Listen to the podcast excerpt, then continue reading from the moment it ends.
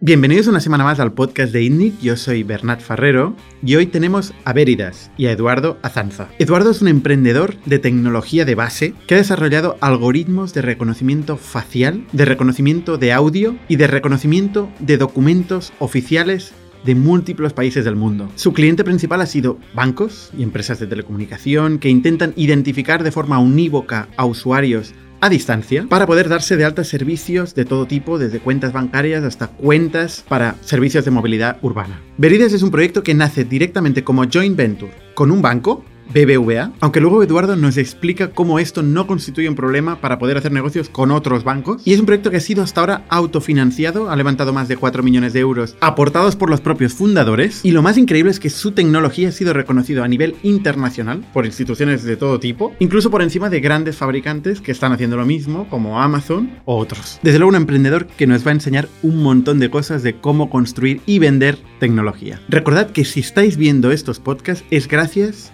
a nuestros miembros. Estamos súper contentos porque cada día somos más. Y os recuerdo que los miembros de ITNIC, de este canal de YouTube, pueden acceder también a contenido único. Entre ellos, reflexiones que hacemos los distintos fundadores y CEOs de las compañías de ITNIC, así como también el análisis de todos los proyectos de emprendedores que están veniendo a pichear, a presentar sus proyectos en ITNIC. Y el podcast es posible también gracias a nuestro sponsor, Factorial. Y es que no hay ningún director de recursos humanos que haya estudiado la carrera para mover papeles. Factorial nació con la obsesión de automatizar todos los flujos administrativos que no aportan valor, dar un portal del empleado, una ventanilla única a los empleados de la empresa para que puedan hacer cualquier trámite con la empresa y dar información en tiempo real para que los managers, los decision makers, los CEOs de las compañías puedan tomar decisiones con información de sus empleados. Si todavía no puedes hacer afirmaciones sobre cuál es la productividad de tus equipos, de tus empleados, cómo se encuentran, quién cobra variables, quién consigue sus objetivos, todo esto y más en Factorial. Os dejo con Eduardo Azanza y Veridas. Bienvenidos a Startup Inside Stories de un podcast donde hablamos de startups, negocio y tecnología. Bienvenidos una semana más al podcast de ITNIC. Yo soy Bernat Ferrero y hoy estoy con Eduardo Azanza. ¿Qué tal, Eduardo? ¿Qué tal? Buenas tardes, Bernat. Eduardo es CEO y emprendedor de proyectos tecnológicos. Y cuando digo tecnológicos quiero decir de física en algunos casos eh, y de inteligencia artificial. em, con dos, dos empresas que se llaman Das Nano, la primera, y Veridas, eh, que es de donde, o sea, que sale de Das Nano, pero que es un proyecto distinto, que se dedica a la biometría, eh, a la identificación de voz, de caras y de documentos.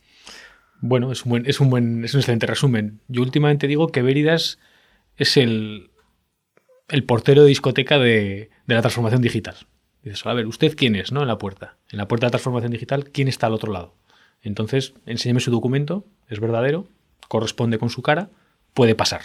¿Vale? Eso hace Veridas en el mundo digital. Saber quién está al otro lado de la pantalla o quién está al otro lado de la línea telefónica cuando interactuamos en el mundo digital. Entonces, Veridas da la confianza en, el mu- en la- en esa transformación digital de que todo el mundo habla. La primera barrera es la confianza. ¿Con quién estoy tratando? Ujú. O sea, a ver, vamos a entender estos tres productos, ¿no? Porque hablas de la biometría facial, primero de todo, ¿no? ¿Qué- ¿Cómo funciona? O sea, básicamente es reconocimiento facial. Correcto. Bueno, cuando, cuando hablamos de, de saber cuál es la identidad de una persona, nosotros intentamos cuál ha sido, cómo las personas han reconocido de forma tradicional. Pues has ido a la tienda de tu barrio y te ha reconocido el panadero y te has llevado el pan y si quieres luego se lo pagas. O le has llamado por teléfono y le has dicho, oye, guárdame un pan. Te ha reconocido por tu cara por tu voz tradicionalmente. Cuando hemos querido tener algo un poquito más... Si es un pan, sí. si es algo más caro, Si es algo más caro, te va a pedir un documento de identidad. puede ser. Efectivamente. Y te lo va a pedir y te va a decir, oye, tú eres Bernat, no te conozco. Oye, conozco a tu padre, pero tú eres su hijo. Déjame tu documento de identidad. Y va a verificar que tu documento. Yo le doy un trocito de plástico, ya ves tú. Tampoco es que tal. Bueno, es un documento de plástico que te da un, que te da un gobierno y que te da tu identidad. ¿no? Entonces, eh, ¿cómo conseguimos con un teléfono móvil validar un documento de plástico? Eso es uno de los retos. ¿no? Y, que no, y que no nos introduzcan una, una- una falsificación. Eso es uno de los retos que tenemos. ¿no? Entonces, lo que intentamos con la tecnología es reproducir en el mundo digital el mundo físico. ¿no? Yo te digo, mira, este es mi documento, ¿eh, Bernat? Este es mi, mi DNI. ¿vale? Está enseñando el DNI para, los- para la gente en audio. Estás viendo mi DNI, ¿no? Y es un DNI Vale. con chip, etcétera. Sí. ¿Vale? Pero es un DNI perfectamente falso. Es falso. Este es falso. A ver, déjamelo ver. ¿eh? ¿Vale? Es un documento falso, ¿vale? Entonces, Bueno, a ver, el chip este es un poco chungo. claro, ¿no? pero en una videoconferencia te lo cuelo seguro. No, y en muchos sitios seguro que te lo Y en muchos sitios físicos se, te puedo verificar que, que se puede meter, ¿no?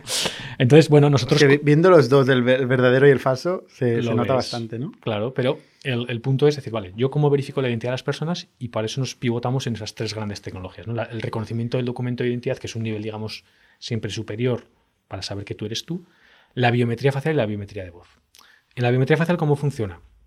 Bueno, aquí también eh, funciona con inteligencia artificial y sí que hay un aspecto muy relevante, ¿no? El cómo funcionan los motores de biometría facial en la actualidad, modernos, como los que hace Veridas, ¿no? Y como los que calificamos a nivel mundial con, con gente como el NIST. Nosotros entrenamos redes neuronales profundas y les enseñamos como el cerebro de un bebé a, a distinguir caras. O a distinguir voces, si hablamos de la voz. ¿vale? Y le entrenamos. Y esto de entrenar inteligencia artificial, realmente no hay inteligencia artificial, es entrenamiento supervisado. Yo digo que le hacemos con el, el palo y la zanahoria matemática. Cuando el sistema acierta, le das una zanahoria, ¿vale? Las ecuaciones cambian hacia un lado. Si falla el sistema, le damos un palo. Entonces la inteligencia artificial va aprendiendo de esa manera a través de un dataset de, de caras. ¿no? Eh, ¿Qué ocurre cuando nuestra cara pasa por un motor de inteligencia artificial? Coge la cara, pasa por el motor de, de biometría facial y se transforma en un churro de números que no describe las características ni tus puntos característicos. ¿vale? Eso es como funcionaba lo que llamamos la biometría facial de la vieja escuela. ¿vale? O sea, esa imagen que tenemos de que se nos pone una especie de máscara delante de la cara y salen puntitos y una serie de rayas, eso es como funcionaba la biometría facial antes. De ahí salía un vector biométrico que decía cómo era tu cara, ¿no? la describía matemáticamente. Ahora no. Gracias a la inteligencia artificial, lo que hacemos ahora es la cara pasa por el motor de inteligencia artificial y el motor de inteligencia artificial saca una abstracción, es decir, un hash de lo que es tu cara. Y eso tiene múltiples ventajas. Primero, a nivel de precisión es altísima, estamos en 99,9 en cuanto a la precisión de, comparar caras en cuanto a la máquina. Y dos, eh, que lo que sale de ahí es privado. Es decir, si yo pierdo mi biometría por la calle, no estoy perdiendo mi password. ¿Vale? Porque de ahí no puedo volver para atrás y sacar ninguna foto ni ningún rasgo de mi cara. Eso es un aspecto muy, muy relevante de la biometría moderna. ¿no? Y es un aspecto que es, Que es el- one way. es one way, es de una única forma y eso tiene una ventaja enorme desde el punto de vista de la privacidad y la seguridad. ¿vale? Hay muchas, eh, mucho debate ¿no? en torno a la seguridad de la biometría y, oye, si pierdo un password lo reseteo, pero si pierdo mi biometría, ya mi cara es una, ¿no? Me tengo que operar. No, eso no pasa así. O sea, No hay que operarse. no hay que operarse, no hace falta. ¿eh? Te puedes- la, barba, la, la barba también te la detecta, ¿no? Cuando te- ese churro de números que define tu cara, efectos de comparación, solo funciona con el motor biométrico de Veridas versión 2.7, porque el versión 2.8 ya no funciona. Y solo funciona para el cliente A, para el cliente B ya es distinto. Entonces, eh, es intrínsecamente seguro y es intrínsecamente un dolor de cabeza porque no hay interoperabilidad. O sea, los motores biométricos de Veridas no son interoperables con un motor biométrico pues, de nuestra competencia de Israel o de Estados Unidos o de China. Pero vosotros, ¿qué capa estáis trabajando? ¿Estáis trabajando realmente en la capa de entender una imagen, analizar la imagen y, y encontrar el patrón de la persona? ¿O os estáis integrando con, eh, yo qué sé, Amazon, por ejemplo? Amazon ofrece este servicio vía API. Vale. Es tecnología 100% propietaria, O sea, lo- desde cero. desde cero. O sea, la tecnología que tiene Veridas, tanto la verificación de documentos de identidad, donde tenemos globalidad, o sea, tenemos una cobertura global de documentos de identidad. ¿Vale? Si tú vas a México, tenemos todos los documentos de México. Si vas a Chile, si vas a Estados Unidos, estado por estado, ¿Qué significa todos los documentos? pues bueno. eh, ¿Todos los DNIs de todo el todos mundo? los- sí, prácticamente sí. Ahora ¿Cómo, actualmente cómo tenemos. puede ser esto? Bueno, pues con mucho trabajo. ¿Pero vais ahí y lo- os los descargáis? o- Bueno, hay, hay catálogos, hay bases de datos, eh, hay patrones, ¿vale? Que se utilizan para, para, para poder, digamos, eh, hacer los templates, a partir de los cuales eh, al sistema le enseñamos cómo tiene que verificar, qué características de seguridad tiene que detectar dentro de un documento, qué datos hay que extraer. Ah, o sea, etcétera. vale, pero no todas las personas que están viviendo ahí. No, no, no, no, no, es el todo- documento. es todos el- los modelos de documentos. Exacto, no, no lo exacto, entendiendo. Eso el DNI asustando 2.0, el. DNI 3.0, Vale. vale. O si vas a México, pues la, la INC, la D, Vale, la vale, E, la vale. etcétera, Ok, entendido. Entonces nosotros, toda la tecnología es propietaria. O sea, nosotros, todo el desarrollo tecnológico de esos tres grandes pilares de documento, cara y voz es propietario y eso lo desarrollamos dentro de casa. Lo llevamos a acreditar pues, en los laboratorios, digamos, a nivel mundial, pues como decíamos, ¿no? Eh, como el NIST, que es el National Institute of Standards and Technology en Estados Unidos, y lo llevamos y lo comparamos contra los motores de otros fabricantes a nivel mundial. Oye, estáis entre los ¿Está más- patentado? Tenemos patentes, tenemos patentes, tenemos más de 10 patentes a nivel mundial. La semana pasada mismo nos, mira, nos, conce- nos concedieron una patente en Estados Unidos relacionada con una aplicación de la biometría facial que, que aplicamos en el año 2017. ¿eh? Las patentes son procesos muy largos. ¿eh? O sea, no solo es hacer la patente, luego tienes que vencer al examinador y convencerle para que te lo patenten, porque muchas patentes te las echan atrás. Entonces tenemos un cuerpo de patentes importante relacionado con las tecnologías que hacemos. Entonces nosotros hacemos esos motores de biometría facial, de voz, de documento, y luego los ponemos para que nuestros, para que nuestros clientes los consuman en forma de API.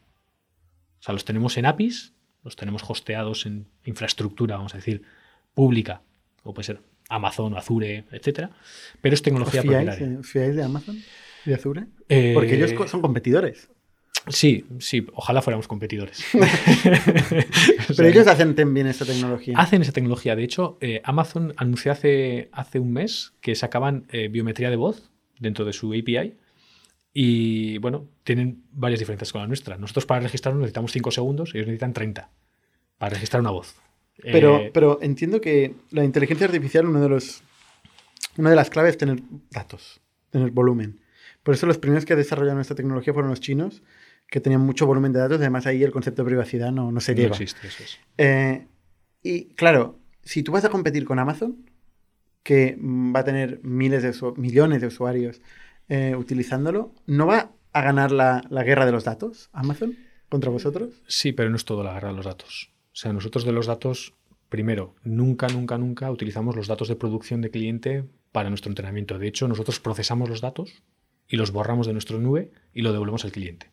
Es decir, si alguien abre una cuenta corriente utilizando nuestro sistema de hazte cliente con un selfie, a nuestra nube viajará el documento, viajará la- las fotos, le haremos todo el procesamiento en nuestro cloud, con toda la seguridad, estamos certificados ISO 27000, bueno, todos los procesos de seguridad, devolvemos el resultado a nuestro cliente y borramos de nuestra nube todos los datos. Los Y no- datos sí, pero el aprendizaje, el algoritmo. el algoritmo lo hacemos fuera, el algoritmo lo hacemos en nuestros laboratorios y utilizamos bases de datos públicas y autorizadas para entrenamiento.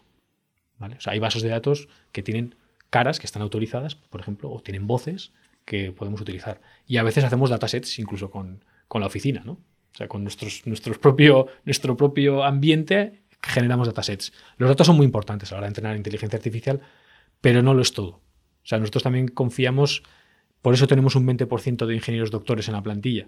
O sea, el talento de las personas y su formación, no todo se gana a fuerza bruta. O sea, el algoritmo es importante. El algoritmo es muy importante. El algoritmo es muy importante. Entonces, eh, un partido de fútbol lo juegan 11. ¿eh? Entonces, eh, dices, bueno, pues vamos a hacer que, todo- que, que- que coman, venga, venga, anabolizantes, esto, da igual, son 11. ¿eh? Entonces, hay un punto muy importante que es el algoritmo. Ya, pero eso no se aplica a los algoritmos de búsqueda. Bueno, a ver, la inteligen- a ver, si no tienes suficiente dato, estás, estás perdido. Pero sí que hay un baseline que lo puedes, que está disponible y no lo es todo. O sea, el dato no lo es todo. ¿eh? Yo, yo- yo entiendo que la inteligencia artificial es bastante antigua, ¿no? Yo creo que desde los años 60, eh, conferencia Dartmouth, Dartmouth, ¿no? Creo que se llamaba, no sé, cuando se empezó a desarrollar el concepto. Pero es solo recientemente que está empezando a tener aplicaciones muy, muy heavy en todo, ¿no? Sí, bueno, ahí se produce y, y ahí la- hay que darle las gracias a las GPUs, ¿no? A los jugadores. O sea, los videojuegos y la industria del videojuego es la que hace el desarrollo de las GPUs, de procesamiento de cómputo en paralelo muy fuerte, o sea, muchos procesadores con poca capacidad, y esa arquitectura de repente da lugar a que una tecnología que está un poco olvidada, que es la- el, el deep learning, ¡pum! salga, salga O sea, del es computación, es, computación. máquina. Es máquina. La Lo que máquina hecho- la que ha cambiado. Con lo cual, computación máquina, datos. O sea, computar datos, muchos datos. Cuanto más, Hacer muchas, muchas pruebas, muchas, ¿no? cuanto más datos es mejor, pero claro, tienes que saber digerir y gobernar esos datos. O sea, tú si metes a un sistema dato malo, eh, tras in, tras out. No, bueno, los datos son la- el mundo real. Eso es. Personas. Sí, pero ya te digo, no, en la parte de la biometría no es todo el- la cantidad de datos que tengan. O sea, hay un parte muy importante que es la ingeniería, la tecnología, el algoritmo. Ahí es donde, donde estamos nosotros luchando. Y el face recognition, o sea, el reconocimiento facial, comparado con Amazon, ¿quién funciona mejor? Bueno, nosotros no lo decimos, lo dice el NIST. ¿eh? Entonces funciona mejor. En, el caso de reconocimiento facial, Amazon no está en el NIST, nosotros sí.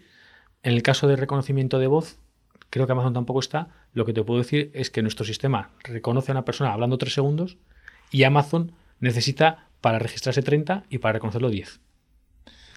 Eh, y bueno, y estamos a, día de hoy número 3 en el mundo en el NIST, compitiendo pues, con, los mejores centros de investigación y con las mejores compañías del mundo, ¿no? Bueno, estamos ahí, ¿no? Estamos en esa lucha, pues bueno, global, eh, con, compañías a veces, a veces muy grandes, ¿no? Y pues no sé. Pues ¿Los chinos están ahí? Sí, muy fuertes. En la parte, sobre todo facial, muy, muy fuertes. Eh, bueno, ahí sí que tienen, digamos, sus sistemas, digamos, con, con, muchísima, muchísima información. Y ahí es donde precisamente entra un poquito la polémica, la polémica del uso de los sistemas, ¿no? O sea, es decir, al final la biometría es una, es una herramienta. Entonces, una herramienta, pues un bolígrafo es un instrumento para escribir o puede ser un arma, según cómo se coja, ¿no? Entonces, bueno, en ciertos estados, digamos, el uso o el abuso que haces de la herramienta, ¿no? Hay, por un lado, la, vertiente de la identificación de las caras, por un lado, y por otro, la reproducción de las caras. ¿no? O sea, el hecho de que la inteligencia artificial está animando caras, está haciendo decir cosas a gente, ¿no? Está emulando la voz, ¿no? O sea, hoy en día es posible hacer una declaración del presidente del gobierno de España diciendo algo que no ha dicho. Em, ¿Cómo esto se, se, relaciona con vuestro algoritmo? ¿Está relacionado o son cosas totalmente distintas? No, a ver, lo que planteas es uno de los grandes retos de, este tipo de tecnologías. Nosotros, por un lado, desarrollamos las tecnologías que comparan caras y voces y lo hacen con, muy buena precisión. Y luego, por otro lado, desarrollamos todas las capas, digamos, de antifraude. Claro. ¿Vale? Y antisuplantación. Entonces ahí, pues, somos capaces de detectar vídeos grabados, somos capaces de detectar voces Pero grabadas. Pero no hacerlos. Podríamos generarlos, podríamos sintetizarlos con tecnologías, pues con, redes neuronales adversarias, eso es tecnología que está publicada, está en estado del arte, pero nosotros lo que hacemos es buscar formas que eviten ese fraude, o sea, que detecten el fraude. ¿vale? Porque nosotros al final, en esa capa de confianza, lo que tienes que decir, vale, este es Bernat, pero no es una grabación del podcast de Bernat que se está haciendo pasar por él. ¿vale? Eso es muy relevante. Entonces desarrollamos no solo el core, que es el motor que compara, sino que luego las capas de suplantación. Lo mismo que en los documentos. Yo puedo decir, mira, esto es un documento español, de aquí saco los datos, ¿no? Los leo, pero luego tengo que decir, el documento es, de aquí estos, estos datos son verdaderos, mis datos son verdaderos, mi cara es esta, pero el documento es falso. Tengo que ser capaz de detectar que el documento sea falso también. Entonces siempre desarrollamos desde el punto de vista tecnológico la capa core, vamos a decir, el happy path, y luego la capa de, anti, de antifraude. Y esa es una carrera que empieza y nunca acaba. Claro. Empieza y nunca acaba. Porque mientras estamos hablando se están desarrollando nuevas formas de... Totalmente, pero por eso una cosa tan antigua como es el dinero en papel, que ya veremos si desaparece o no, eh, todos seguimos confiando en un trozo de papel. dices, joder, esto es magia. dices, esto es que es una carrera que nunca acaba. O sea, los bancos centrales de todo el mundo están permanentemente introduciendo medidas de seguridad porque si no el fraude le coge a la, herramienta. Entonces, en, estas, en la tecnología digital pasa lo mismo. O sea, siempre es una carrera permanente. Nunca nunca es suficiente porque siempre va a haber gente que si tiene un rédito económico de, falsear un sistema, va a intentar saltárselo. Bueno, es el mundo, digamos, de, eh, esas tecnologías, digamos, de, antifraude, ¿no? que tienes que estar siempre pues, con, bueno, en un estado, digamos, tecnológico muy, muy avanzado. Tengo el Twitter lleno de gente que comparte eh, recreaciones de cuadros antiguos, ¿no? de cosas de, de personajes antiguos que estaban solo en formato foto, que los han convertido, los han animado eh, utilizando esta tecnología. Está, todo, bueno, todo el mundo compartiendo esto y la verdad es que, ostras, cojona un poco, ¿no? Revivir a gente. Sí, bueno, tiene ese punto de, a veces de asustarte, ¿no? De, esto, esto va demasiado rápido, ¿no? Y ¿qué van a hacer, no? Van a coger mi cara y me van a poner un vídeo públicamente a decir cosas que yo no he dicho. claro. Ese es uno de los, de los, de los grandes retos ¿no? de la tecnología, el poder ser capaz de decir, oye, señores, esto que están viendo ustedes es una, es, una recreación, no es, verdadero. Pero ya lo has visto, ¿eh? ya lo has visto. Luego tienes que tener la oportunidad de decir, oye, no, esto no, no era cierto. Exactamente. Bueno, es un poco lo mismo que puede estar pasando con el tema de las noticias falsas. Sí. Yo digo, las noticias falsas, bueno, eso va a dar más valor, o tendría que dar más valor a los sitios donde las noticias son verdaderas.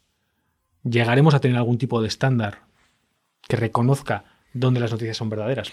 igual los medios deberían tener algún tipo de forma de decir, oye, esto es un vídeo falso. Bueno. Eh, ¿no? Deberían incorporar alguna certificación que... Yo creo que ahí hay oportunidades de negocio por explorar, ¿no? Desde el punto de estamos vista. yendo un poco por las ramas. Sí, pero bueno, la verdad es que es pero- súper interesante. Pero, pero es el mundo el que estamos, el que nos está tocando vivir, ¿no? Entonces, bueno. Entonces, volviendo al negocio de Veridas, ¿eh? ¿qui- ¿quién es el cliente? Pues, me- se me ocurren mil clientes de, de vuestro servicio. Pues mira, nosotros hacemos un triángulo trampa, ¿eh? Que es que cualquiera que quiera mejorar la experiencia de usuario, que es todo el mundo, cualquiera que quiera mejorar la seguridad, Que es todo el mundo que es todo el mundo, y cualquiera que quiera mejorar eh, la optimización de sus procesos y el- sus costes, que es todo el mundo. Me ha quedado clarísimo el mercado. Entonces, el mercado es- Todo el es- mercado. es todo el mercado. ¿Quién, quién es el primero que utiliza estos servicios? La banca. ¿Y por qué es la banca? Pues muchas veces suceden estas cosas y en este caso sucedió en España porque el Servicio de Prevención de Blanqueo de Capitales, que es un departamento del Banco de España, autorizó en el año 2016 a abrir cuentas corrientes de forma no presencial. Y eso son cosas relevantes, ¿no? A veces eh, nos fustigamos, pues Alemania y España fueron los dos primeros países que, cuya regulación lo autorizó. Oye, y al hilo de eso ha salido, ha salido gente haciendo tecnología para, para a esos problemas. Entonces la banca ha sido el primero, porque había un entorno regulatorio que lo ha permitido. Entonces la banca está haciendo cuentas corrientes altas de clientes de forma digital desde el año 2016. ¿vale? Eso es nuestro primer eh, foco ha sido los servicios financieros Con el móvil. con el móvil o desde un desktop, ¿vale? Entorno totalmente digital, un proceso totalmente. Y luego tienes que hacer una transferencia y te van a pedir que vayas al banco por no sé qué. Mm, Pero para crear la cuenta, Puedes crear la cuenta y se puede crear, y en muchos casos, en México, por ejemplo, que han seguido mucho la regula mucha regulación, la han complementado, la han perfeccionado, ellos tienen niveles, le llaman cuentas nivel 2, nivel 3, nivel 4, en función del nivel de cuenta piden más seguridad o menos el regulador. Eh. Y la N4 te permite todo, hasta un crédito de muchos ceros. ¿no? Entonces, la banca ha sido el primer, el primer, la primera industria. Una segunda, las telecomunicaciones. Las telecomunicaciones, nosotros, por ejemplo, tenemos seis compañías de telecomunicación que son clientes nuestras en Austria, porque el regulador austríaco de las telecomunicaciones, desde el 1 de enero del 19, les dice a las compañías austríacas, ustedes tienen que asociar cualquier tarjeta SIM a una identidad. Eso en España lo veníamos haciendo desde hace muchos años por motivos desgraciados de terrorismo. En Austria es, por ejemplo, desde el 1 de enero del 19. Entonces, ¿cómo yo hago cliente, en este caso, estas seis compañías que vendían tarjetas SIM en los supermercados, en los supermercados de hard discount, tipo Aldi? Entonces, y que un cajero te, te identifique. ¿eh? Te compras las cuchillas de afeitar, unas pilas y la tarjeta SIM en. Austria. Entonces, ¿qué vas a estar en, el- en la, en la- en la- en la cola del supermercado pidiendo al cajero que te, que te identifique? Lo puede hacer con nuestro sistema o te lo puedes llevar a casa y hacerlo en remoto. ¿vale? Las telecomunicaciones le están siguiendo claramente, no solo en Austria, sino en muchas otras partes de- del mundo. Entonces, nuestro primer foco ha sido servicios financieros, pero luego la movilidad, alquilar una moto o un coche. Eh, hospitality, sector que está pues, duramente castigado con el coronavirus, pero todos hemos vivido la experiencia de ir a un hotel, llegar muertos matados de un viaje y que aparezca eh, pues el autobús de turistas justo delante tuya haciendo el check-in. Porque es un proceso que yo puedo hacer en remoto. No necesito hacerlo eh, cuando llego al hotel. La persona que está en el hotel prefiero que me dé servicios de más calidad, que me enseñe el hotel, que me enseñe las instalaciones. No rellenar formularios de mi DNI ni de si soy yo.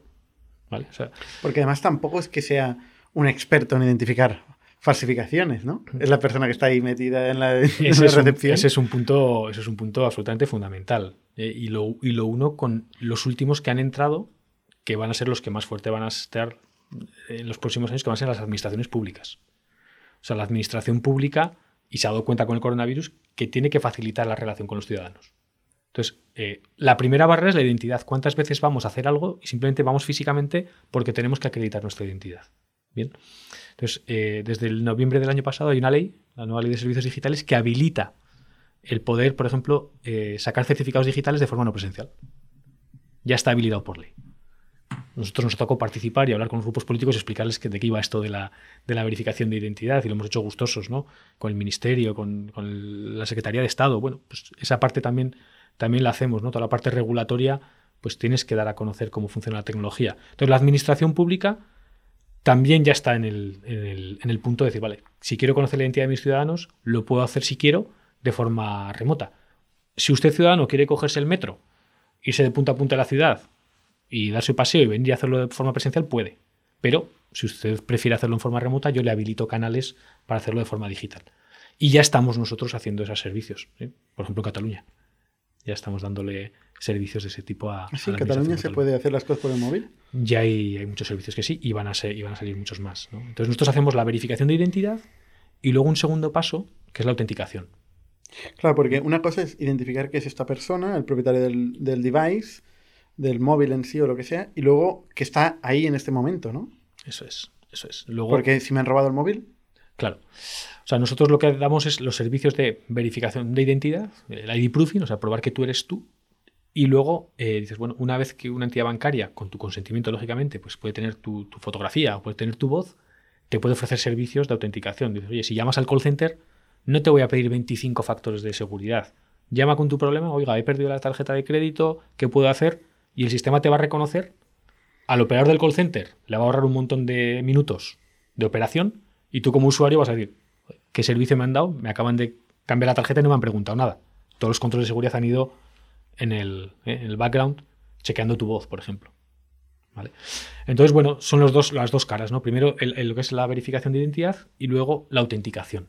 Y entonces la autenticación al final es usar las mismas APIs, pero en otros contextos. ¿no? Yo creo que aquí es un fa- un factor que hemos trabajado mucho, ¿no? el que todo, toda nuestra tecnología sea modular. ¿vale? Es como un gran juego de Lego. ¿eh? Digo, oye, si usted quiere, yo te, Lego te puedo vender un coche, te puedo vender una casa, pero si quieres lo puedes romper y usar las piezas en otros procesos.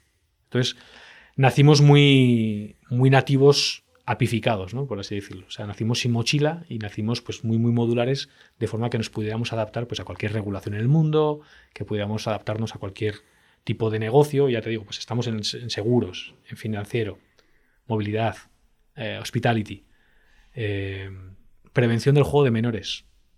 No queremos que los niños jueguen online. Bueno, pues la Dirección General de Ordenación del Juego le pregunta a la banca, oye, ¿cómo haces tú para verificar la identidad de tus clientes? Yo tengo que, yo tengo que regular eso porque no quiero que jueguen los menores. Son, son otros procesos donde la identidad juega un papel muy importante. ¿no? cuando hablas de autenticación es en el momento de entrar en el servicio, ¿no? Eso es. Es ahora, eh, es que es tiempo, es crítico en tiempo, porque tienes que responder rápido, Claro, ¿no? Si no está el usuario esperando. eso es. Eso es. Y eso funciona también igual de bien. Sí, bueno, pues la- los servicios de voz son 150 milisegundos viajando de la nube abajo. De voz, sí, pero digo una app, por ejemplo. En una app, eh, lo que es la autenticación facial también es por debajo de un segundo. El proceso, digamos, más es la app que accede a la cámara y, y te hace la foto. Sí, nosotros lo, que, nosotros lo que hacemos es, a nuestro cliente le, su- le suministramos como dos tipos de servicio. Por un lado, el acceso a nuestras APIs, que están en la nube, y ahí envían fotos de, de los documentos, de los selfies, de las voces, y nuestros algoritmos que están en la nube computan y lo devuelven los resultados y pagan por uso.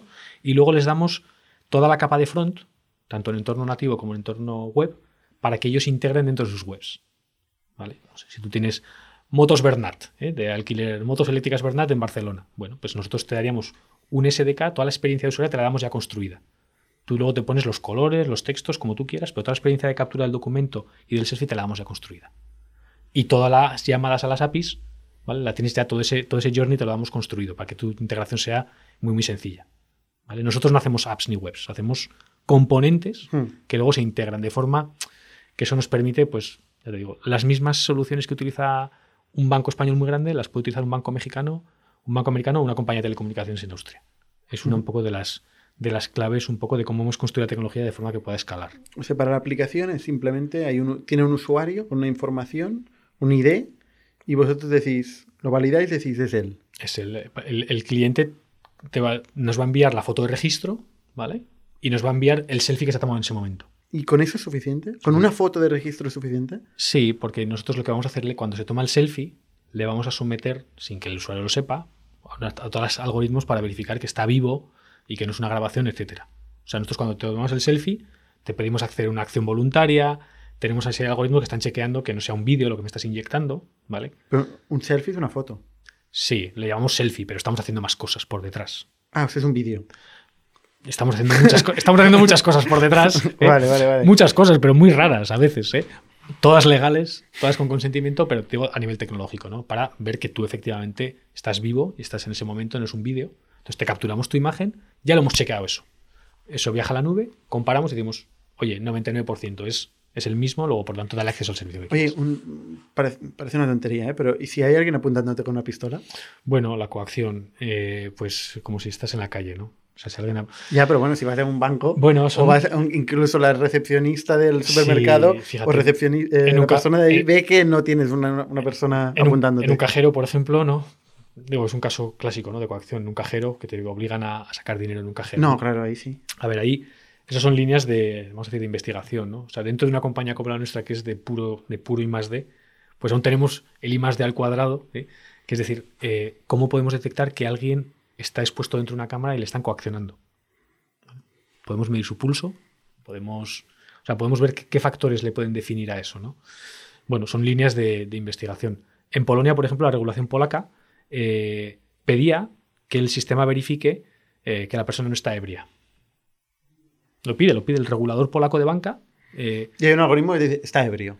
no, es- no existe ese algoritmo todavía. Lo que pasa es que hay- se graba un pequeño vídeo, entonces un operador tiene que verificar que, que tiene que un checkbox que tiene que decir eh, esta persona parece que está que, que no está. Para la DGT estaría muy interesado. Bueno, si pudieras eh, soplar en el móvil y, y verlo, sería fantástico, ¿no? O bueno, desde una cámara exterior. Sí. Oye, otra, otra putadilla que se me ocurre Sí, sí, para da, el algoritmo. da- da- da ideas, tú da ideas. Da ideas a los malos. Alguna buena puedes dar también. ¿eh? No, la, la mascarilla. La mascarilla. Bueno, es buen punto. Buen punto. Buena ¿Cómo, pregunta. cómo lo hacéis? Bueno, mira, de la misma manera que si yo me coloco una mascarilla, ahora no estamos viendo, ¿no? Y, y si, y si nos viéramos luego por la noche en Barcelona, probablemente nos reconoceríamos. Si estuviéramos manteniendo la entrevista con la mascarilla y nos viéramos luego por la noche, como es la primera vez que nos vemos, probablemente no nos reconoceríamos. Si nos hemos cambiado de ropa y nos vemos corriendo, no nos reconoceríamos. Entonces, los sistemas de inteligencia artificial son ya mejores que el ser humano en reconocer caras, lo son, está eso verificado, pero cuando le ponemos un trozo de tela donde perdemos un 66% de la información, la precisión baja Bueno, el iPhone no te reconoce. directamente. Nosotros reconocemos a la gente con mascarilla y a nuestros clientes que nos lo preguntan recurrentemente decimos, te reconoce sí, pero la precisión del algoritmo baja un orden de magnitud. Es 10 veces menos preciso. Y eso está, ha hecho el NIST también, ha hecho unos estudios con diferentes algoritmos y aproximadamente media baja un orden de magnitud. ¿Por qué? Porque perdemos muchísima información de la cara. Ya todos somos iguales, entonces todos somos muy guapos porque la mitad de la cara ya nos la tapan y de aquí para arriba, pues más o menos, ¿eh? pues eh, somos todos. Y eso nos pasa, ¿no? Entonces, ¿somos capaces de reconocer con mascarilla? Sí, el sistema es peor, igual que el ser humano. Vale. Entendido. Has hablado de, de muchas tipologías de clientes, ¿no? Si, si podéis vender rápido a toda esta gente, hacer todos los ciclos de venta que son enterprise, son venta, ¿no? Son ciclos largos de venta. Imagino que no, llega- no llamas a un banco y el día siguiente están utilizando tu servicio, ¿no? Será un año el tiempo de venta. Fácilmente, sí. Los, los ciclos de venta, efectivamente, nosotros hemos hecho un poco una. La, la forma de hacer de- del approach al cliente, tenemos un canal directo en el cual eh, los logos importantes tipo Enterprise son súper relevantes desde el punto de vista de, oye, soy proveedor de, pues, de bancos de primera línea, ¿no? Ujú. tanto en España como en México, en Colombia, en Estados Unidos, para que luego, por ejemplo, hay todo un sector fintech que va a ser usuario de tus, de tus tecnologías, ¿no? Y donde la venta es muy rápida, ¿no? Entonces, ¿qué hacemos? Bueno, pues generamos un poco estrategia de ir a, a cliente final grande, pero también tenemos una estrategia muy importante de canales, ¿vale? Y de partners, ¿no? Eh, el cliente final grande, como sabes, pues luego, eh, pues un, banco, un banco grande, ¿no? Pues por poner un ejemplo, la Caixa, ¿no? Que es un banco muy grande, que está, que está aquí en Barcelona. Cuarto, tercero, tercero en España, ¿no? Cuarto. Bueno, yo creo que es el número uno con la fusión con Bankia. Ah, es- puede ser. Es la primera entidad bancaria, sí, sí. Y en Europa es de los más grandes. Entonces, eh, Caixa tiene sus equipos de tecnología. O sea, Caixa va a integrar tus servicios, ¿no? O va a usar a un integrador, ¿no? A una empresa de servicios de IT que le va a ayudar en esos, en esos procesos, ¿no? Esos procesos son de venta larga y de implantación larga. Nosotros hemos construido la solución para que esas APIs las pueden consumir en ese, en ese modo, pero también una pequeña startup de fintech que tenemos clientes los pueda consumir. Entonces le damos todos los caminos para que el consumo de esas APIs y la integración de esos SDK sean súper sencillos. Entonces el ciclo de venta es mucho más corto, pero tan importante como el ciclo de venta es el ciclo de puesta en marcha. ¿Pero esto lo hacéis directo o, vía canal? Eh, la mayoría, o sea, las grandes marcas, la mayoría son directas. Y luego tenemos una estrategia de canales que vienen vía, digamos, partners de grandes integradores de IT, los, los clásicos integradores de IT, hay muchos los conocéis. Y luego también eh, tenemos una estrategia de integración en, en plataformas. ¿vale? Hay plataformas que de, de Know Your Customer, ¿vale? Eh, plataformas de antifraude que están a nivel global, son compañías que facturan 4 o 5 billions a nivel global, donde nosotros ponemos esas, nuestras herramientas en esas plataformas Dentro de su marketplace. dentro de su marketplace y ellos las promocionan. Y entonces nosotros instigamos a ese canal para que venga, ¿no? Y bueno, eso, esa estrategia no está funcionando muy bien, porque nos están llegando, pues no sé, tenemos un acuerdo de partenariado desde, desde bueno, pues con, una, con una compañía en Inglaterra, que es una plataforma, bueno, pues tenemos 30 clientes que han llegado a través de esa plataforma. Nos hemos integrado una vez y se replica por 30. Lógicamente no son, no son, no son un banco gigantesco, pero son muchos pequeños, ¿no? ¿Cuántos clientes tenéis a día de hoy? 60 clientes por ahí. 60 Unos clientes. 60 O sea, no son muchos. O sea, de media un cliente cuándo puede facturaros al año? Bueno, pues yo diría en el entorno de entre 30 y 50 mil euros. 50.000 euros. Vale, no he hecho la, la matemática, pero facturación, Bueno, 50.000 estaremos a- el año pasado vamos a cerrar con unos 5 millones. 5 millones de facturación. ¿Y cuándo empezasteis? ¿Cómo ha sido la evolución? Bueno, la evolución de Veridas empieza como joint venture con BBVA, ¿vale? Esto tiene una historia anterior, ¿no? Pero es una, Veridas es una joint venture entre BBVA y Das Nano. Y la joint venture, luego comentamos un poquito si quieres en, en cuanto La a historia nuestra- de Das Nano, sí, en, claro. nuestras, en nuestras vidas anteriores. Sí. Pero la historia de Veridas comienza con la creación de la joint venture. Bueno, realmente comienza un poquito antes, comienza en 2015, pero bueno, en, en 2017 vamos a decir que nos casamos ¿eh? Y creamos esta joint venture en mayo de 2017, Ujú. ¿eh? que es eh, en la cual los socios son BBVA y, y Das Nano. Y eh, bueno, Das Nano es tu otra empresa, ¿eh? Das Nano es la otra compañía que creamos en el año 2012. Ujú. Eh, dentro de dos cumpliremos 10. Dentro de en mayo, del, mayo del 22 cumpliremos 10 años. ¿eh? Y bueno, nace ahí, ¿no? Nace como joint venture y nace como por la necesidad que nos transmite en su momento el banco de que no encuentra herramientas de tecnología en el banco para saber quién está al otro lado de la pantalla o de la, o de la, o de la línea telefónica. Se BBVA ve este cambio regulatorio que se puede identificar a la gente vía móvil y ven, ostras, esto es una oportunidad, podemos tener altas de gente joven vía móvil, ¿no? Necesitamos tecnología para hacer esto. Y hablan con vosotros. O al revés. Bueno, yo creo que ellos ven esa tendencia regulatoria y la impulsan también. Dicen, nosotros estamos en un proceso de decir, oye, los canales digitales son cada vez más importantes, pero es que nosotros como sector regulado necesitamos identificar a nuestros clientes de forma... Estamos obligados por la ley de prevención de blanqueo de capitales a saber con quién estamos tratando para que no hagan blanqueo de capitales. ¿Cómo puedo yo, en, en un formato digital, saber quién está al otro lado? Y ese, ahí comienza la relación con, con Das Nano en 2015. O sea, ellos vienen a vosotros. Sí, bueno, nosotros fuimos a ellos a contarles nuestra historia. O sea, vosotros vais. Nosotros vamos a ¿Quién, contar... quién hace el primer paso? nosotros, nosotros, siempre vamos nosotros. Nosotros vamos nosotros. ¿eh? Es que raramente las cosas te vienen, te llaman al interfono, a un cliente, a una oportunidad de negocio, hay que ir. Eso siempre no pasa nunca. O sea, eso todavía, todavía no nos ha pasado. ¿eh? Todavía no nos ha pasado. ¿Probablemente fuisteis a varios bancos o, o fuisteis directamente a BBVA? No, fuimos a BBVA a contarles las cosas que hacíamos en- desde 2012 en Das Nano en relación a la inteligencia artificial y a lo que sabíamos de, de verificación de documentos de identidad físicos, porque estamos trabajando en esa industria, que es una industria muy, muy cerrada, muy, muy extraña, ¿no? De, de, bueno, de fabricación de documentos de identidad, de seguridad. Y les vamos a contar este- esta historia y nos dicen, joder, es muy interesante lo que sabéis de inteligencia artificial, porque allá en el 2015 no era tan famoso lo del deep learning. Nosotros empezamos en 2013 con el deep learning. Claro. Entonces, ¿sabéis mucho de IA? Pues bueno, sí, para los estándares de aquel entonces sabíamos mucho. Y sabéis mucho de documentos de identidad. Oye, nosotros tenemos este problema. Nos dijeron, de lo que nos contáis es muy bonito, pero no os vamos a comprar nada. ¿Qué le contabais? Bueno, le contábamos lo que estábamos haciendo con los bancos centrales y con las imprentas de alta seguridad en cuanto a identificación física. En la parte física es muy interesante, es loable lo que hacéis, pero nosotros estamos en un mundo pum, de, de transformación Digital, digital. ¿no? Y tenemos un problema de que nosotros vamos al mercado y las soluciones que hay no nos satisfacen ¿no? para reconocer a nuestros clientes. Creo que por aquella época compró un banco eh, digital eh, BBVA, ¿no? Simple. Bueno, exactamente, Simple ha hecho Eight Atom, ha hecho- ha hecho- bueno, en el mundo digital, pues BBVA se ha movido mucho. O sea, que luego lo, cerró, ¿eh? Sí, Esto es muy habitual. sí, sí, sí. Tal como lo compró. Yo creo que han tenido bueno, historias de todo tipo, lógicamente, de, de- de éxito y no éxito, como es normal en las fintechs. Yo, o sea, BBVA se ha movido mucho en este campo eh, y luego han hecho apuesta decidida por ser digitales en el sentido de decir no marketing, sino ser ellos factoría de, de tecnología digital. Y en esta parte nos, ellos dijeron, oye, vosotros parece que sabéis de esto y nos dieron un poco, oye, tomar, tomar balón ¿eh? y a ver qué sale de ese, ¿Y qué significa tomar balón? Tomar balón fue decir, ¿qué se os ocurriría hacer para, para, para resolver el problema de, de un alta de cliente de forma digital? Entonces les pintamos un flujo, les pintamos una propuesta, les dijimos, oye, os hacemos una POC. Y dijeron, ¿Qué es una POC? una prueba de concepto. Vale. Un- Las siglas, ostras. sí, sí, sí, bueno, eh, la proof of concept, ¿no? Decimos una, una prueba de concepto de, venga, vamos a hacer un pequeño proyecto que sea una prueba de concepto de cómo haríamos una alta de cliente de forma totalmente digital, Ujú. utilizando pues lo que sabemos de documento de identidad, lo que sabemos de IA para reconocer caras, etcétera. Y esa prueba de concepto funcionó muy bien. Oye, Les gustó. les gustó. Dijeron, joder, qué bien. Oye, vamos a hacer una fase 2 de esa prueba de concepto. Vamos a hacer algo ya un poquito más fuerte. Eh, Esto está hablando de 2015, 2016. Y les gustó, les gustó bastante. ¿no? Mientras tanto, ¿esto lo cobrabais vosotros? Esas pruebas de concepto las cobrábamos. Tuvimos la Vale, era un modo consultoría. Le hacéis la prueba de concepto y le cobráis, le facturáis. Eso es, eso es, efectivamente. Eh, no es lo habitual. Hemos hecho muchas pruebas de concepto para mucha gente y no hemos... Que no han pagado. Que, que que- lo de trabajar gratis, eh, bueno, pues ya es una cosa que, que- que- que no, no- no es muy recomendable, eh, porque no haya accountability en ninguna de las partes, ¿no?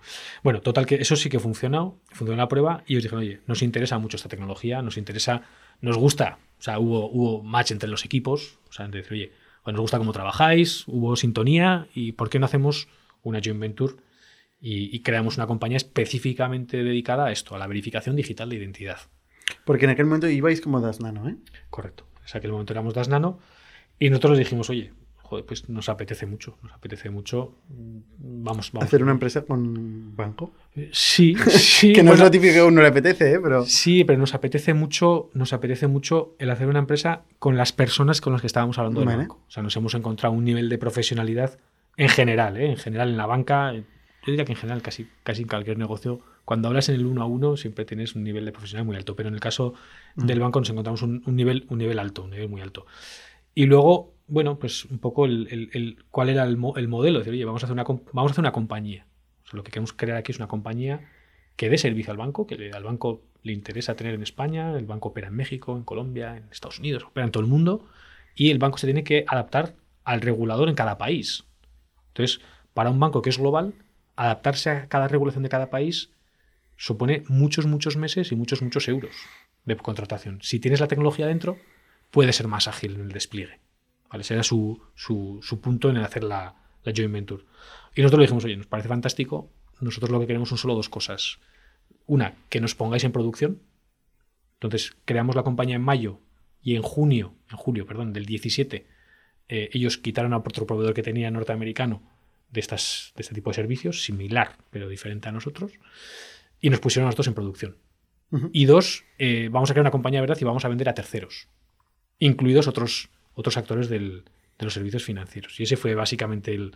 Sea, esto- de acuerdo. esto- estas dos cláusulas, eh, me gustaría verlas literalmente, porque una- un banco sabe hacer contratos, se, se dedica a eso, ¿no? Gran parte de su tiempo.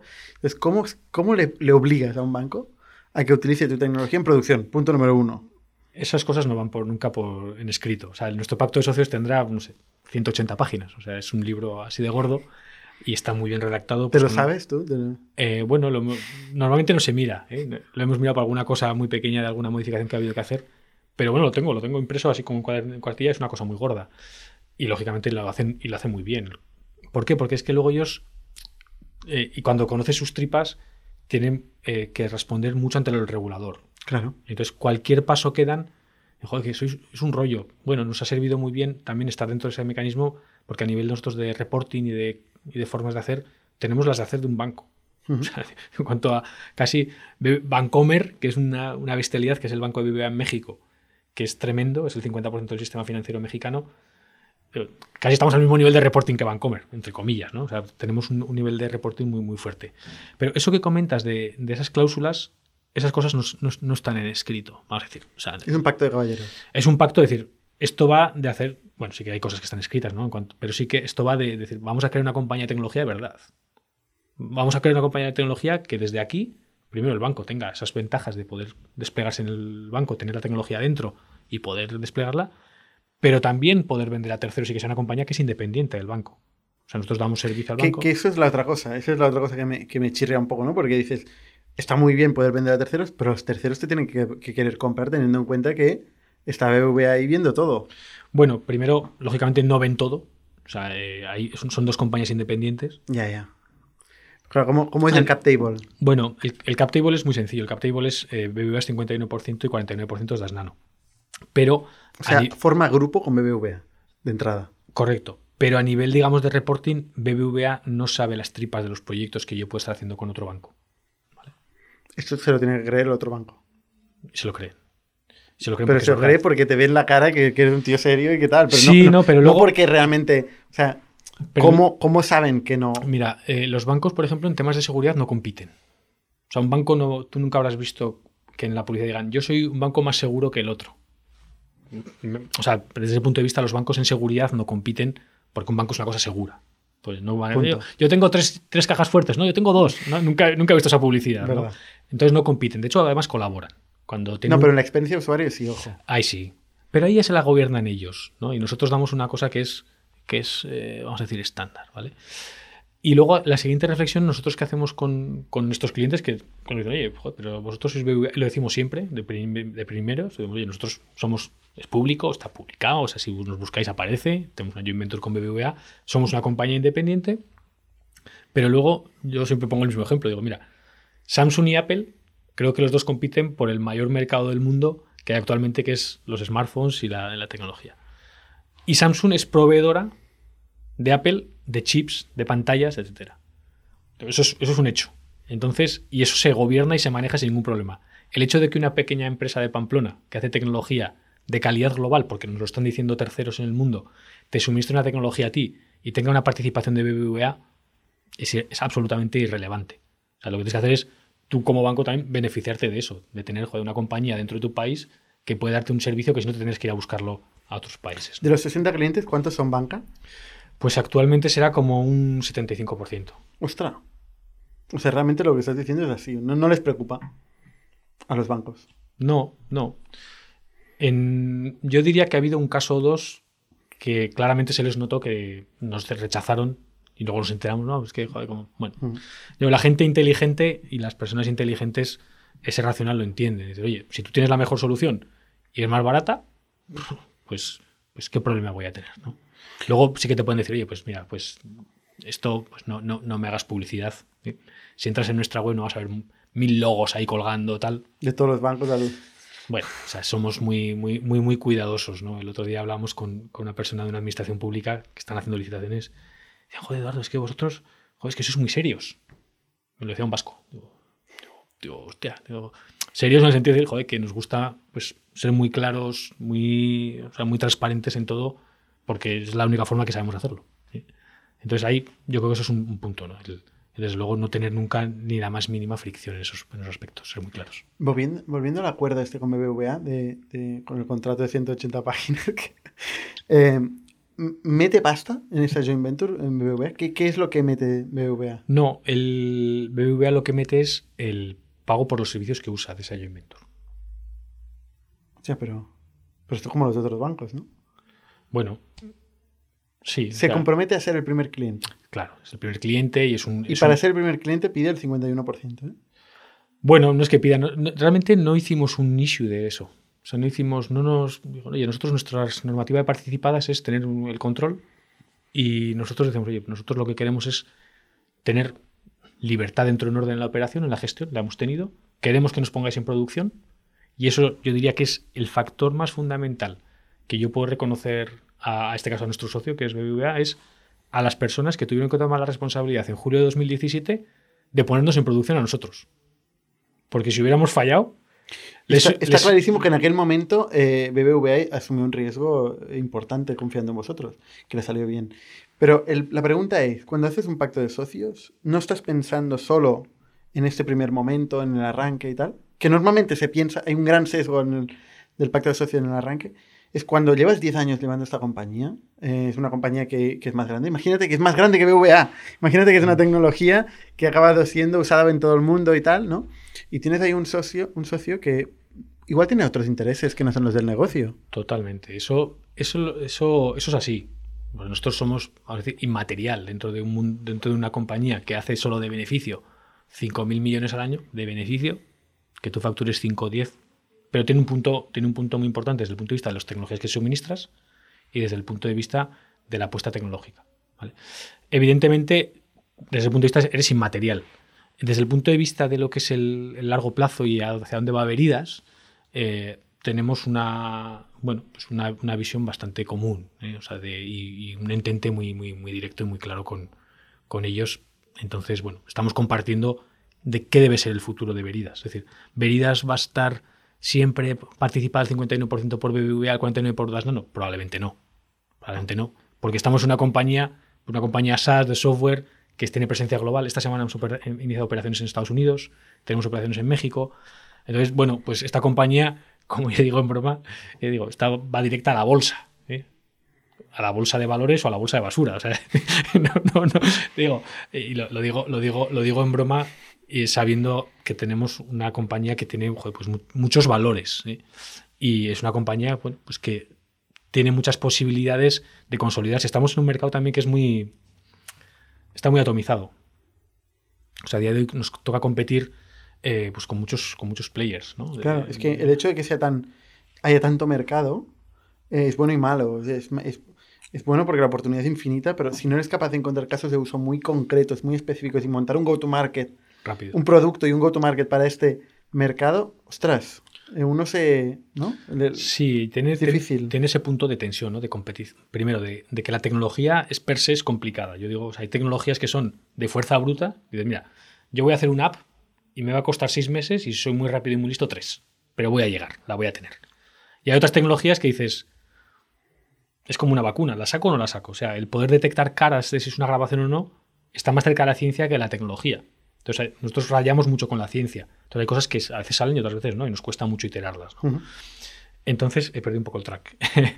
Me estás preguntando. Yo, yo, no, yo, yo, te iba a preguntar, no, que, que, que, hay muchos casos de uso, hay muchos posibles caminos, que es difícil montar la Ah, sí, sí, perdona, sí, sí. Eh, en, una, en, un negocio de este Correcto, tipo. no, lo que, lo, que iba, lo que os iba a decir, que es que a veces me pierdo un poco por las ramas, es que, el, que el, el mercado nosotros vemos que, y hay una demanda altísima, y es cierto que el go-to-market es fundamental, el cómo ofreces el producto y cómo se pone en producción rápido. ¿no? Nosotros creemos que este mercado se va a consolidar dos, tres años. O sea, en dos, tres años, probablemente sean tres, pues pasará pues, que una docena de compañías en el mundo o una decena de compañías en el mundo tendrán el 80% del mercado. Y luego quedará una larga cola pues, de compañías que, pues, que intenten escalar ¿no? a, a ese liderazgo. Esa consolidación se va a producir en estos próximos tres años. Entonces, bueno, eh, queremos que Veridas sea uno de los players. A nivel tecnológico, eh, no lo digo yo, insisto, eh, lo dice ya en organismos eh, independientes, ya nos lo reconocen que estamos entre los mejores del mundo. Eh, pero siempre pecamos mucho, ya sabes, en este país de no saber vender, ¿no? Entonces ese es el reto, es decir, venga, vamos a penetrar en los mercados, vamos a tener estrategia de entrada al mercado y eso también requiere funding, requiere otro tipo de, de skills ¿no? dentro de la compañía que son los que, los que estamos poniendo en marcha ahora. Hmm. Como más tecnología de base o como más casos de uso sirva, más funding hace falta y más difícil de escalar.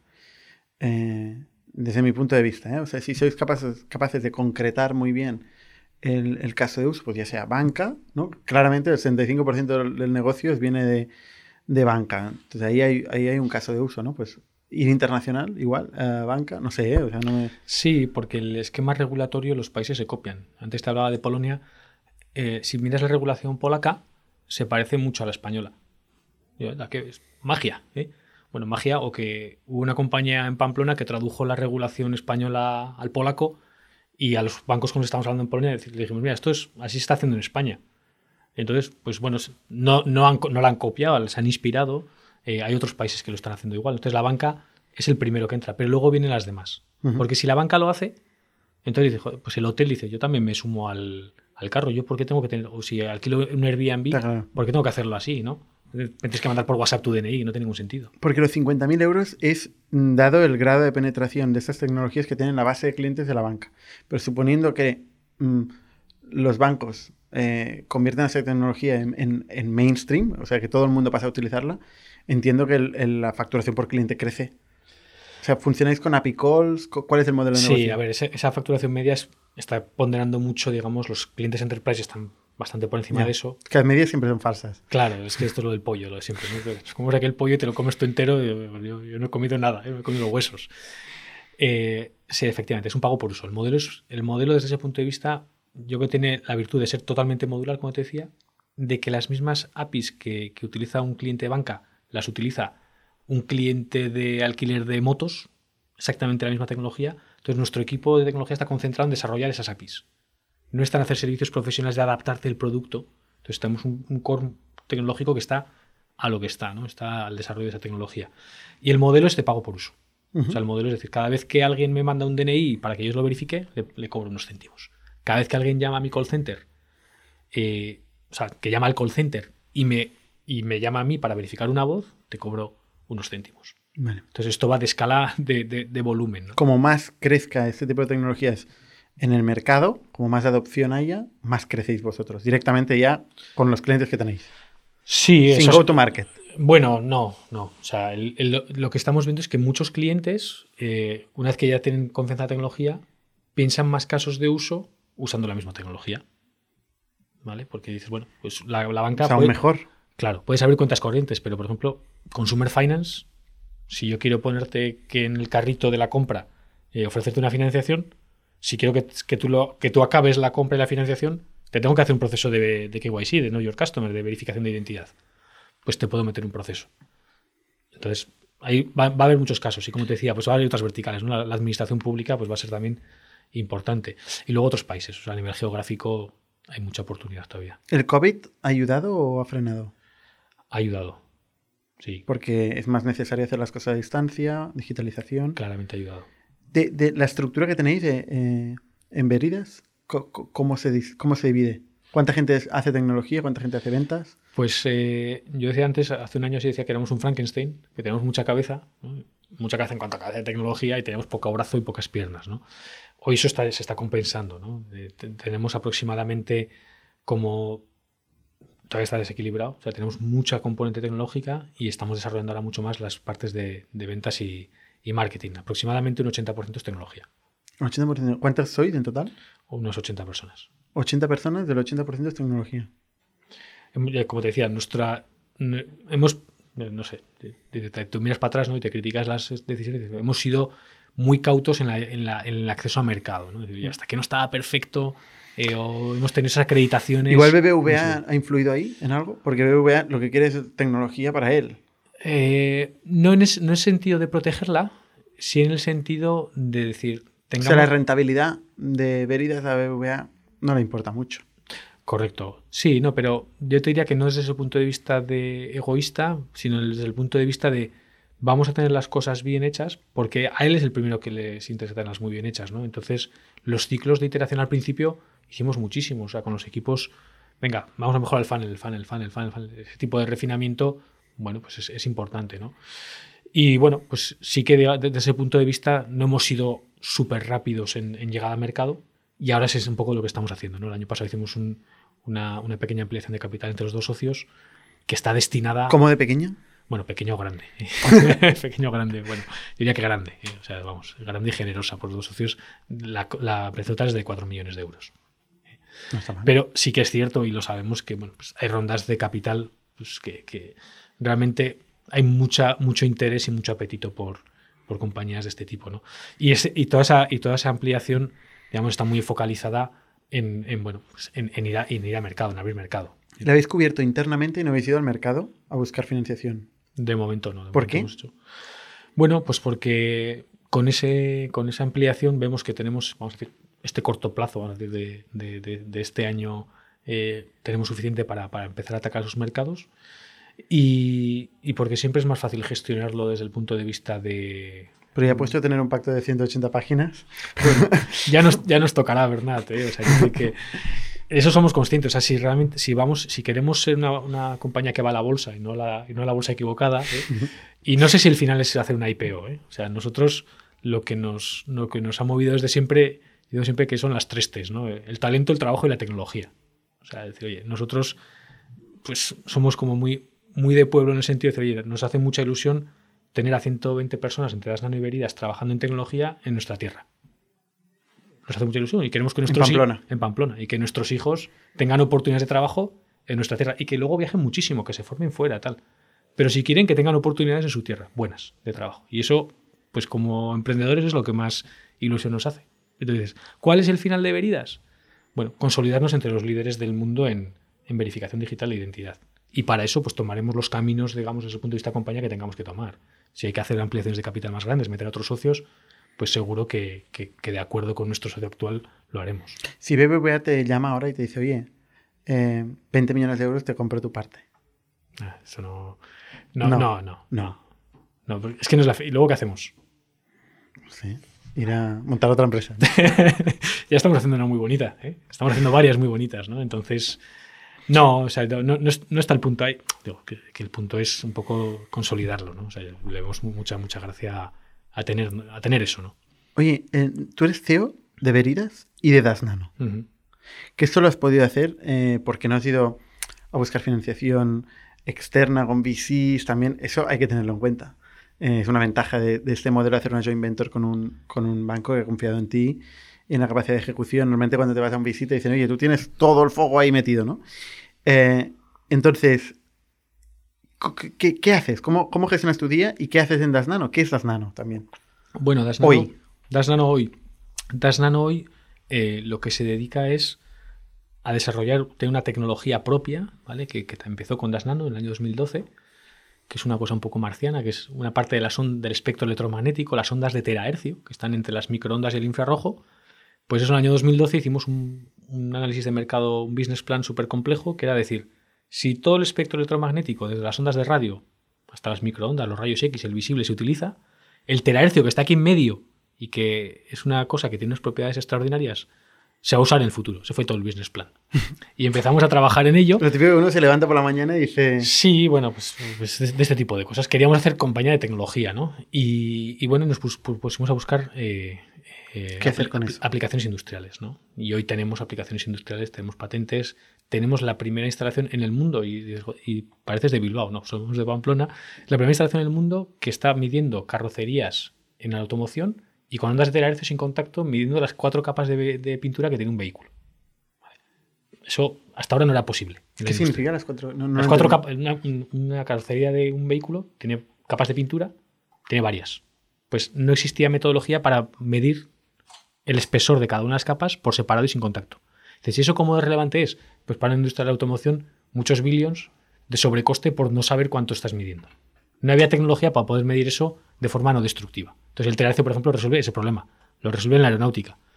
Eh, tenemos equipos nuestros, por ejemplo, en Bosch, en Norteamérica, inspeccionando eh, microchips y láminas de grafeno, o en Alemania. O sea, el terahercio es otra rama de negocio y como tal no tiene nada que ver con el otro. ¿no? Entonces, volviendo a lo que me preguntabas, esa, esa parte, digamos, ya tiene dotado un equipo, de hecho tiene ya un, director de unidad de negocio, por lo tanto, es- de alguna forma, eh, bueno, pues esa, esa pata que también nació a la vez que la inteligencia artificial, le ha costado más el, poder, el poder coger mercado, porque es- aquí desarrollamos hardware, hardware es hard, cosas que no existían, con lo cual tú vas a hablarle a Volkswagen de una tecnología nueva, nos ha costado siete años conseguir el primer contrato con Volkswagen. Paciencia tenéis, ¿eh? Eso hay que, eh, hay que decirlo. Bueno, ya somos O sea, ciclo de ventas de siete años. navarros y naburros, ¿eh? o sea, somos muy cabezonicos. Entonces, no, bueno, pero ¿qué pasa? Claro, nosotros, nosotros íbamos a hablar y vamos a hablar con, con otros fabricantes de, tenemos una tecnología que es la leche, mira, tal. "Ah, está muy bien. Pero cuando ha venido el primero y la ha instalado y está en producción 24/7, y ahora cuando vamos a hablar con otro fabricante de automóviles, le decimos, mira, no hace falta decirle nada, mira la- esa instalación. No, claro. Y entonces el otro dice, ostras, es posible. Vale, vamos a hablar. Vamos a sentarnos y vamos a hablar. Venga, vamos a hacer oferta. Estamos en ese momento en el terahercio, ¿no? Es un momento muy bonito, es previo anterior y tiene su equipo, y tiene su equipo gestor, por lo tanto, digamos, ¿Y es rentable? a día de hoy, no. Ostras, ¿cómo habéis aguantado estos dos negocios que los dos son intensivos en, en- en inversión eh, sin ser rentables? O sea, ¿cómo empieza Das Nano? Sí. ¿Cómo se financia? Bueno, Das Nano empieza con, con- empieza con la historia entre, entre mi socio, que es Esteban Morras, y yo. ¿vale? Y empieza en 2012. Y empieza con la idea de hacer una compañía desde cero. ¿sí? Entonces comienza bueno, pues con una dotación de capital inicial para hacer esa aventura. ¿De un tercero o de vosotros dos? Fundamentalmente de mi socio, ¿sí?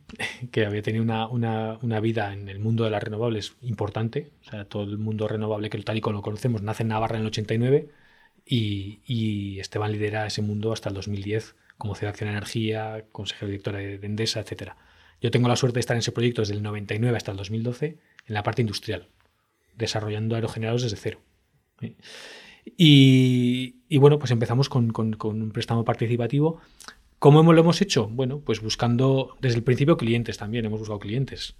Hemos buscado, eh, pues por ejemplo, el terahercio conseguimos en el año 2016 a la octava, a la octava, conseguimos un, un, un SM Instrument, que es un, un fondo de la Unión Europea, de un millón y medio de euros para, para ese proyecto. Esto también requiere mucha paciencia. A la octava. Por ocho yo no quiero, octava, no quiero ni pensarlo. Las dos últimas, las últimas en Bruselas. ¿eh? Porque al principio esos fondos... Fuiste tú a Bruselas. Sí, fuimos a Bruselas dos veces delante de la Comisión Europea a explicarles el proyecto, a conseguir ese funding. ¿no? Entonces, bueno, lo hemos conseguido, bueno, pues con Un millón y medio. ¿Esto a fondo perdido? fondo perdido. Dinero de la Unión Europea. Correcto. Correcto. Está muy bien. Sí, sí, sí. Son, digo, son instrumentos que, que están disponibles y yo diría aquí a, bueno, pues a todos, los- a todos mis compañeros emprendedores, ahora hay Que una... por- paciencia. Bueno, eso por supuesto, pero y que las cosas pasan cuando al que tiene suerte las cosas le pasan cuando uno no quiere. Eso el que tiene suerte. El que no tiene suerte pues no le pasan, ¿no? Entonces las cosas te pasan cuando trabajas mucho y luego cuando no quieres. Joder, ahora me pasa esto. Bueno, pues ahora te pasa. ¿eh? O sea, cuando yo no queríais el millón y medio, ya no lo queríais. Pues fuimos ya y dije, "A ver, vamos ya es igual, vez". ya es da igual. No, y a ver, hay, hay un factor importante, ¿no? Y eso, pues igual a veces, pues no sé, yo ya tengo 45 años, pero digo, hay emprendedores muy jóvenes y veo aquí en este fantástico coworking que tenéis, pues gente muy joven. Eh, el país está sufriendo mucho con el COVID, muchísimo, la tira, es de los que más está sufriendo de Europa.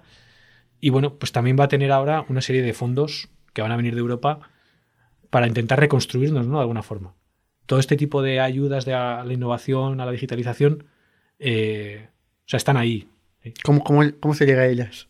Esto es lo que está todo el mundo pendiente ahora mismo. Que, Bueno, que nos pues, a ver, expliques. los, los- los- este, por ejemplo, el instrumento PYME, el instrumento, el SM Instrument, es un instrumento PYME, que en las- este lo sacó la Unión Europea en, dentro de sus proyectos de I+D del Horizonte 2020. O sea, la Unión Europea siempre tiene un programa de I+D eh, súper potente. Eh, y ha terminado ahora en 2020. Ahora sacarán el horizonte siguiente, que serán otros 4 o 5 años, suelen ser quinquenales, y dotan de, financiación a proyectos de, con fuerte componente de I+D. Esto ha existido siempre. Probablemente ahora con los fondos europeos y todo esto del COVID aún van a ser mayores, porque es un foco clásico. Y luego además eh, en España, tanto a nivel nacional, pues por ejemplo con CEDETI, que es un instrumento importante, como luego a nivel regional. Muchas reg- comunidades autónomas tienen también sus propias agencias de innovación, de I+D, donde puedes calificar proyectos, ¿no? Entonces esos son recursos que están ahí.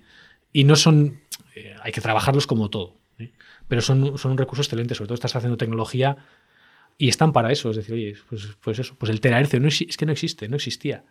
Entonces, bueno, hemos hecho patentes del terahercio y hay una norma ISO a nivel mundial que se está basando en la patente que ha hecho Das Nano para cómo inspeccionar materiales 2D y grafeno usando el terahercio. Joder, eso es magia, ¿no? Esos son pues ocho años de trabajo y, y, bueno, y de paciencia, de mucha paciencia y de, bueno, pues ir, ir buscando un poco el, el hueco, ¿no? Pero con esa ilusión de decir, bueno, pues vamos a crear algo que, que merezca la pena. ¿Tú de joven querías ser emprendedor? Pues eh, a mí me gustaban mucho los coches. ¿sí? Entonces, cuando. y cuando tuve que escoger mis estudios, pues eh, me hice ingeniero industrial. O sea, yo no soy programador. ¿eh? O sea, es- lo siento mucho. ¿eh? Cuando, he tenido, perdonado. cuando, cuando he tenido que programar, hice barbaridades en Visual Basic para Excel. entonces, bueno, pues hice, hacía barbaridades. Tenía siempre el gusanillo de hacer algo.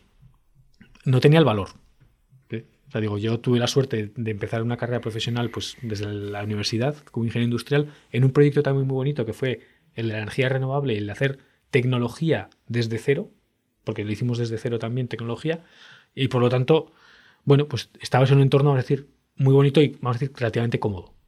Eh, siempre tenía las ganas y se dio la circunstancia de que en este caso con Esteban, que es, que es mi socio, eh, pues, pues bueno, se dio la circunstancia. Entonces digo, oye, juntos pues a lo que, a lo que, a lo que, a lo que lleguemos, ¿no? O sea, compartimos Esteban era el consejero delegado de Acción Energía, que es una compañía cotizada que hoy, ¿no? Que, Bueno, hoy sale, bueno, hoy sale, la semana pasada anunciaba, se va, va a sal- se va a separar de Acciona y la valoración va a ser de do- 12.000 millones de euros. No Cuando. Esteban comienza esa compañía, que no era Acciona Energía entonces, empieza él y dos personas, en el año 89. En el año 2003, Acciona Energía, Acciona compra esa parte al gobierno de Navarra y a, y a Cementos Portland, que eran los accionistas iniciales, y esa compañía se convierte pues, en una de las principales actores en el sector de las energías renovables en el mundo. Y ese proyecto lo lidera desde cero Esteban. Y en el año 2010 pues deja ese proyecto y dice, bueno, pues por diferentes motivos y bueno, nos, nos volvemos a cruzar porque tenemos cierta relación y decimos, oye, vamos a hacer una compañía que, vamos a hacer algo que merezca la pena. Pero, ¿os habéis conocido eh, trabajando ahí en Acciona? Sí, no directamente, porque no trabaja directamente con él, pero bueno, pues habíamos coincidido, pues, algún evento, alguna cosa, bueno, hablábamos algo de vez en cuando el, el uno con el otro. Ya, pero de cruzaros otra vez, ¿eh? Lo del interfono. de, de cruzaros a montar una compañía juntos. Bueno, a ver, eso- socios. pues eso empezó en, en verano de 2010 y bueno, y esto fueron pues charlas de verano de 2010, 2011. La cuestión era qué, hace, qué hacíamos. O sea, realmente, con vuestras vidas. Bueno, yo, yo, yo estaba muy cómodo, ¿eh? Yo estaba, Estabas trabajando en yo Acciona. estaba trabajando en Acciona Wind Power y tenía, eh, yo tenía un equipo de 65 personas llevando la el desarrollo de, de producto de una cosa muy bonita que son los aerogeneradores, que como ingeniero pues, Los molinos estos los blancos. molinos eólicos, pero con que desarrollamos la tecnología íntegra, desde las palas hasta la cimentación. Y yo estaba, estaba bien, estaba considerado, tenía un buen salario y, y tenía un buen equipo. Pero bueno, pues ese gusanillo, pues también, bueno, pues Esteban es una persona que, que- que tiene mucho poder de, de atracción, y teníamos mucha sintonía mental. Y dijimos, oye, venga, vamos a hacer algo otra vez desde cero y que tampoco tenga colisión con lo que hemos hecho en el pasado. Porque podíamos haber vendido, no sé, pintura para palas. ¿eh? Y, y haber usado nuestra red de contactos y haber vendido y comprado y haber hecho, vamos a decir, dinero, ¿no? O negocio. Queríamos algo con, con raíz profunda. ¿eh? Algo ¿Y con, te animas a saltar por la ventana? Bueno, empezar era, de cero? era un poco salto con, sí, pero con red, eh, con cierta red. En el sentido de decir, bueno, yo me sentía, había, había algo de pasta. había algo de dinero y yo me sentía muy acompañado con, con Esteban, ¿no? De decir, oye, yo creo que con, que se puede, que, se- que con esto algo haremos. No sabíamos el qué, ya te digo. O sea, O empezamos. sea, primero decidís emprender y luego pensar el qué. ¿eh?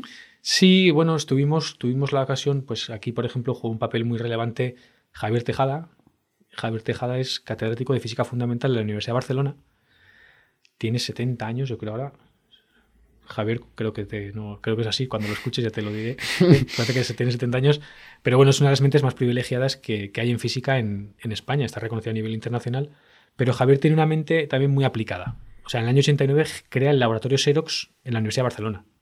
Javier siempre pensando en la aplicación de la física, ¿no? Y él, pues, eh, él presume de su condición de Navarro, aunque lleva 45 años en Barcelona, ¿eh? Pues tenemos, ha sido premio de investigación nacional, premio Príncipe de Viana, y, y tenemos conversaciones con él y él nos da lo que él- Pistas. pistas tecnológicas. Pero ya te digo, Miraros los terahercios. miraros el terahercio, ¿no? Y, uy, ¿Qué es el terahercio, no? O sea, yo, ni idea, ¿no? Pero claro, enseguida vimos, "Jo, pues esto para, por ejemplo, para las palas eólicas podemos ver si tiene defectos, que es un problema que yo sufría dentro del mundo eólico, ¿no? Entonces, bueno, ahí tenemos pistas, pero realmente ahora echas la vista atrás y dices, joder, empezamos con cosas, vamos a decir, muy, muy primigenias desde el punto de vista del desarrollo, ¿no? O sea, no fuimos a una universidad a decir, oye, esta tecnología la tenéis desarrollada, yo te la llevo al mercado. Fue un punto más de- desde cero, ¿no? Bueno, tiene unas características, cada empresa siempre tiene sus, sus historias, la nuestra, pues bueno, tiene esas, esos puntos un poco diferenciales, ¿no? Hoy mirando para atrás, eh, ¿te arrepientes de haber dejado este buen trabajo? No, No, desde luego. No, no, en absoluto. Y fíjate que, vamos, que tengo ahí pues excelentes amigos, desde el que era mi, mi jefe directo, ¿eh? Que era un tipo fantástico, que es un tipo fantástico, hasta otros compañeros, y lo están haciendo muy bien. Están, es el cuarto fabricante del mundo de aerogeneradores. Hicieron una joint venture con Nordes, con una compañía alemana, de la cual el control tiene acción, además. Lo cual nos llena de alegría porque control aquí significa puestos de trabajo aquí. ¿eh? Eso, eso también es lección clásica. ¿eh? Entonces, pero no, no me arrepiento, no. Ha sido, es un viaje fantástico. No, no, no volverías a tener un trabajo para, para otro, digamos. No creo, No creo, probablemente no. Y viendo al futuro, ¿te ves eh, dedicándote a full en Veridas o, o, o en Das Nano? Sí, bueno, ahora el, el foco de mi tiempo fundamental es en Veridas. O sea, el 90% de mi tiempo está dedicado en, en, en Veridas, que es un poco la compañía que, bueno, pues que ahora tiene, yo digo, es la, la MotoGP. ¿eh? Eh, Das Nano es la pisonadora. Va a llegar, pero por las curvas no va a volcar. ¿eh? Y la Claro. MotoGP, la MotoGP corre mucho, pero cuidado que hay muchas curvas, ¿no? Claro. Oye, Eduardo, pues súper interesante. Muchísimas gracias por, por contarnos tu historia y te deseamos mucha suerte. Pues muchas gracias y nada, muy. Muchas gracias por invitarme. ¿eh? Ha sido un placer. A ti. Hasta la semana que viene. Somos un ecosistema de startups tech de Barcelona, creadores de Camalún, Kipu y Factorial, entre otras. Ofrecemos más de 5.000 metros cuadrados de coworking a startups y organizamos eventos diarios para discutir negocio y tecnología hasta la saciedad. Desde ITNIC Fund invertimos en equipos con capacidad de construir grandes productos y negocios. ¡Te esperamos!